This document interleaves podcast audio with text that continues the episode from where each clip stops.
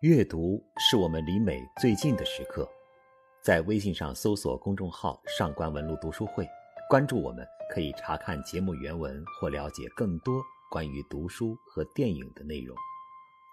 各位好，我是上官文录读书会的主播郭杰。我和冯岩相识是在高三的时候，因为分文理科班，我们聚到了一起，而且。还是同桌。其实之前我就注意到过他，每天上下学几乎都会碰见。我们的家住在同一个方向，他一副文绉绉的样子，跟同学们走在一起，从不说话，看人总是笑眯眯的，裤腿儿卷得老高，像是忘了放下。我觉得他有点与众不同。但这不同多是奇怪，也就是不大正常。我一直对不大正常的人抱有强烈的好奇心，不过也仅仅停留于暗暗观察而已，轻易不会主动上前搭讪。即使我们现在坐到了一起，我也没打算理睬他。那时的我十分高傲，认定自己必须是孤独。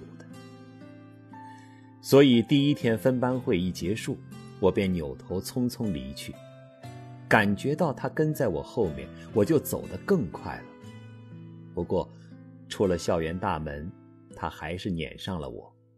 他问我为什么要学文科，我无比坚决地说：“因为我喜欢文科。”我知道他肯定不是因为喜欢，在那个学校上了两年，我还从没发现一个。喜欢文科的同学，为了上文科，我曾跟老师和教导主任多次闹过。别的学校都从高一就开始分科，而我们高二了却还迟迟不分科。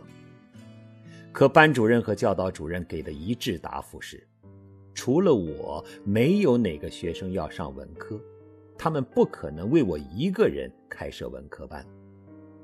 他们的言辞里流露出对于文科的不屑，那正是一个学好数理化、走遍天下都不怕的年代。我虽愤怒，却也无奈，进而认识到这个学校是没指望了，能救我的只有自己，索性自学为主吧。所以，在跟冯岩说。因为我喜欢文科的时候，我是憋着满腹的怨气的。我的回答让他有些惊讶。果然，他是因为理科成绩太差，如果不学文科，高中毕业证肯定是拿不到的。他又问我为什么喜欢文科，我说想当托尔斯泰。他沉默片刻，竟吟诵起了诗歌。美丽的夏季衰萎了，衰萎了，明朗的日子正飞逝过去。我问：“普希金的？”他说：“你确实过境。”给娜塔莎。过境是我们的方言，就是厉害的意思。普希金的这首诗立刻增加了我对他的好感，甚至有了酒逢知己的意思。我开始放慢脚步，和他一路畅谈起来，总算在沙漠里见到了一点绿洲。到了该分道扬镳的时候，我才发现，我们原来就住在一个街区，隔着不过几栋楼的距离。此后，我们便经常一起上学，一起回家。我是组长，负责每天收集本组同学的作业。但是冯岩的不用收，因为他什么作业都不做。我也不向老师汇报，一直掩护着他。需要临时应付老师的时候，我就把自己的作业拿给他抄。老师课堂提问他，我就小声告诉他答案。在我的照应下，这小子混得如鱼得水。冯岩完全把命运寄托在了我的身上。他只想要张高中毕业证，一再叮嘱我毕业会考时帮他一把。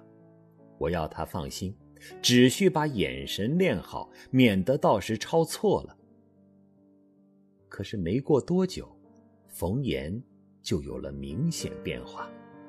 他并没有一味的依赖我，在我的帮衬下，他渐渐有了学习的自觉性。不仅上课开始认真听讲了，还做起了家庭作业。更令我不免有些嫉妒的是，有些我一时搞不懂的数学难题，他却可以手到擒来。我忽然意识到，这小子还是蛮聪明的，只要肯学，前途定然光明。这天。突然有个穿戴和举止颇为讲究的老太太找到我家，自称是冯岩的姥姥。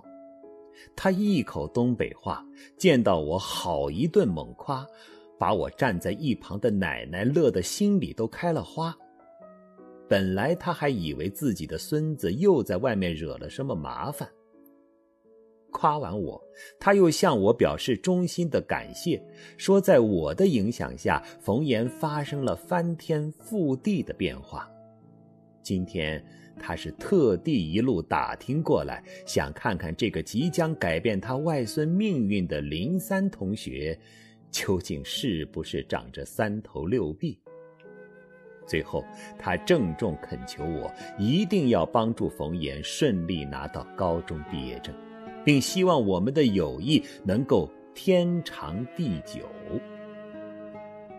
在冯岩的多次邀请下，这天晚上我去了他的家。当时只有他妈妈在。听说是我，他显得非常热情，拿出一盒酒心巧克力给我吃，并说这是他专门用来招待高级客人的。冯岩别的同学绝不会享受到这样的待遇。听了这话，我没有感到受宠若惊，反倒觉得他这人有点势力。冯岩的妈妈是我们街区一所小学的校长，举手投足确有一股领导的派头。谈到我和冯岩的交往，他例举了马克思和恩格斯、歌德和席勒的友情佳话，弄得我一晚上都飘飘然的，深感我和冯岩这份友谊意义的重大。真不愧是小学校长，冯岩妈妈的口才极好。就这样，冯岩变成了我的影子，上学放学都要跟我一块儿。有天中午突降瓢泼大雨，所有的同学都被困在了走廊里。我二话不说，跟没事似的，一头扎进暴雨里，扎得大义凛然。紧张的高考备战，让我把淋雨当成一件难得的快事。没想到冯岩也毫不犹豫地跟了上来，我俩不慌不忙地在大街上走着。大街上只有哗哗的大雨和我们两个人，也许还有一个个避雨人那异样的目光。毕业会考，我兑现了诺言，让冯岩的每门功课都过了关，尤其是英语，他居然考了八十多分。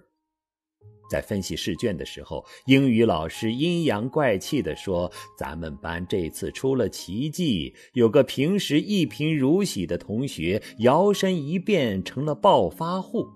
”我和冯岩都在下面窃笑，嘀咕着这个暴发户是谁。其实英语老师的眼睛一直就在生气地瞟着我们呢，见我说话，便当场呵斥我出去。出去就出去，我立马起身，大摇大摆走了出去。又一次没想到，冯岩竟也自觉的紧跟着我走了出去。这小子确实挺够义气，别看平时不声不响，心里倒是蛮有数。高考冲刺阶段，我每天夜里两三点才睡，睡前还要到大街上来场夜跑。冯岩要求跟我一起复习，我同意了。于是当天晚上，他带着课本和一袋奶粉来了。但是坚持没两天就受不了了。我只要高考的成功，他睡不好觉不成。高考结束后，我成了他家的常客，几乎每天都去。这时我才认识冯岩的两个哥哥冯凡和冯飞，并了解到他家庭一段不幸的历史。冯岩的父亲是个工程师，文革期间被迫害致死。冯岩的大哥冯凡聪明绝顶，是个超级学霸，一心要当牛顿和爱因斯坦。据说国内的物理学教材根本满足不了他的求知欲，他都是去图书馆借阅国外的相关教材进行学习。因为家境艰苦，过早懂事的冯凡还要利用课余的时间打工贴补家用。再加上经常通宵达旦读书，结果他把脑子给累坏了，最后住进了精神病院。我认识他时，他是机修厂的一名工人，非常健谈。不过他特别喜欢谈论政治，动不动就要讲希特勒的历史。听这三兄弟在家无所顾忌的高谈阔论，我既感到刺激。又有点恐慌，反革命的色彩实在太浓厚了。这些敏感话题要是被我爷爷听见，他保准不再让我登门。我爸爸在文革中的锒铛入狱，是他一生挥之不去的噩梦。我想，也许是冯凡脑子有病的历史，让人只能将他说的一切都当成疯话。所以不会为他招来什么政治麻烦。他的家庭是我见过的最有言论自由的家庭。冯凡知道我学习成绩不错，就常常跟我提及他过去的辉煌，说着说着便会痛心疾首地诅咒自己的命运。只有在这个时候，我才能发现他身上有种别人没有的狂躁气质。他的个人远大抱负，他的家庭使命感，注定成了他一生的遗憾。他不止一次对我说过，他要是有我这么一个弟弟，他会幸福死的。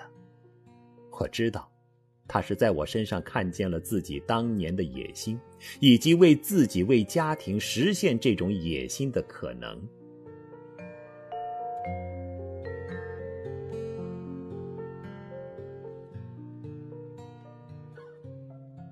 如果你想查看今天节目的内容，请到微信上搜索公众号“上官文露读书会”。阅读是我们离美最近的时刻，让我们共赴一场美丽的约会。今天的读书就到这里，下期再会。